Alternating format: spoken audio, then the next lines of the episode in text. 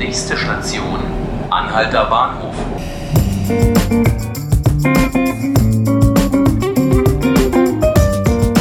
Hallo, hier sind die fünf Berliner Minuten, der Tagesspiegel-Podcast. Ich bin Laura Hofmann. Aus dem umstrittenen Google Campus in Kreuzberg wird jetzt nichts. Das wurde schon gestern mitgeteilt. Sie haben es vielleicht auch schon gehört. Aus dem ehemaligen Umspannwerk am Paulinke-Ufer soll stattdessen ein Haus für soziales Engagement entstehen. Wir haben uns jetzt daraufhin nochmal umgehört, vor Ort, in der Politik und bei Unternehmen, wie diese Entscheidung, dieser Rückzug von Google, wie das viele interpretieren, nach massiven Protesten gegen die ähm, Ansiedlung von Google jetzt ankommt. Und ich möchte darüber sprechen mit meinem Kollegen Felix Hackenbruch und meiner Kollegin Ella Simon. Hallo. Hallo. Hallo. Ella, du warst äh, heute Morgen äh, vor Ort. Du hast dich da ein bisschen umgehört mit den Leuten, die da jetzt schon sind im Umspannwerk. Ähm, äh, mit Startups und mit Anwohnern hast du gesprochen. Wie ist dein Eindruck? Wie ist so die Stimmung vor Ort? Wie wurde die Entscheidung aufgenommen? Ja, also ich würde sagen, die Stimmung rund um das Werk ist recht entspannt. Alle Leute, mit denen ich gesprochen habe, sind mit der jetzigen Lösung zufrieden, dass Google da einen Veranstaltungsraum, einen Begegnungsraum auch für Nachbarn im Kiez schaffen möchte und eben auch für soziale Projekte. Ja, ich habe ähm, mit Start-up äh, Unternehmern gesprochen, mit Anwohnern, Leuten, die in Cafés arbeiten, bei der Post. Insgesamt sind eigentlich alle recht zufrieden mit der Lösung so. Es waren auch früher immer schon Startups drin, die jetzt nicht durch Google ins Haus gekommen sind. Und diesen Mittelweg zwischen den Startups, die eben schon vorhanden sind, und dem sozialen Raum, der jetzt gegeben wird, mit dem sind eigentlich alle recht zufrieden, würde ich sagen. Okay, also alle sind froh so ein bisschen, dass Google nicht, nicht wirklich der neue Nachbar wird. Du hast das gerade schon angesprochen. Das Haus soll ja jetzt von der Online-Spendeplattform Better Place und vom Verein Karuna, der sich um Kinder und Jugendliche in Not kümmert, bezogen werden, unter anderem. Ähm, ja, Felix, wie sagt denn, also wie reagiert denn die Politik jetzt auf diese Entscheidung von Google? Ja, total unterschiedlich eigentlich. Die Opposition haut jetzt ordentlich auf, die, auf den Senat und auf die Regierung ein. Sie sehen darin eigentlich ein Versagen äh, der Wirtschaftssenatorin Ramona Popp. Zum Beispiel Sebastian Chaya ist da gestern schon vorangestimmt und hat gesagt, das wäre ein sehr schlimmes äh, Signal für alle Investoren, die nach Berlin kommen würden. Auch der Startup-Verbandchef Florian Nöhl hat sich heute zu Wort gemeldet nochmal und spricht jetzt davon, dass durch diesen Rückzug von Google klar wurde, dass Kreuzberg für Tech-Unternehmen äh, eigentlich ein No-Go-Area geworden ist. Äh, also sehr harte Kritik.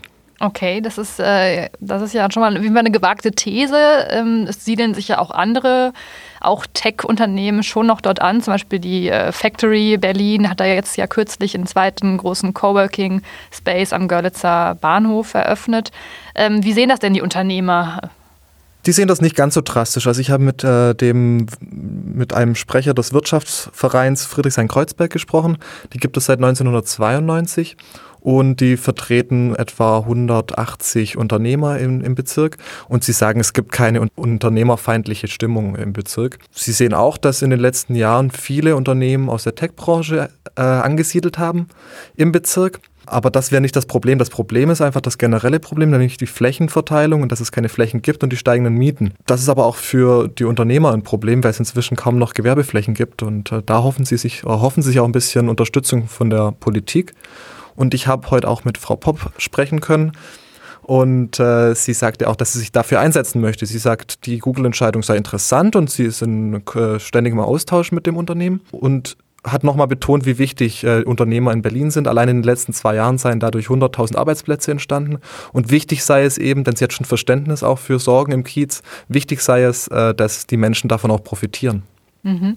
Diese Initiative, die sich da so vehement gegen den Einzug von Google eingesetzt hat, unter anderem ja auch mit einer Kurzzeitbesetzung vor einigen Wochen im Umspannwerk, sind die jetzt eigentlich zufrieden und haben sie jetzt ihr, ihr Werk vollbracht oder sie, haben die jetzt irgendwie weitere Ziele im Visier?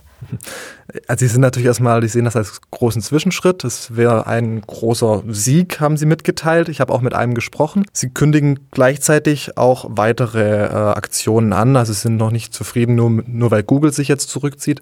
Sie wollen auch, äh, du hast vorher schon die Factory Berlin angesprochen, die wollen sie eigentlich weiterhin bekämpfen. Genauso aber auch das Luxushotel Orania, das ist ja schon seit längerem ein Feindbild äh, dieser Initiative.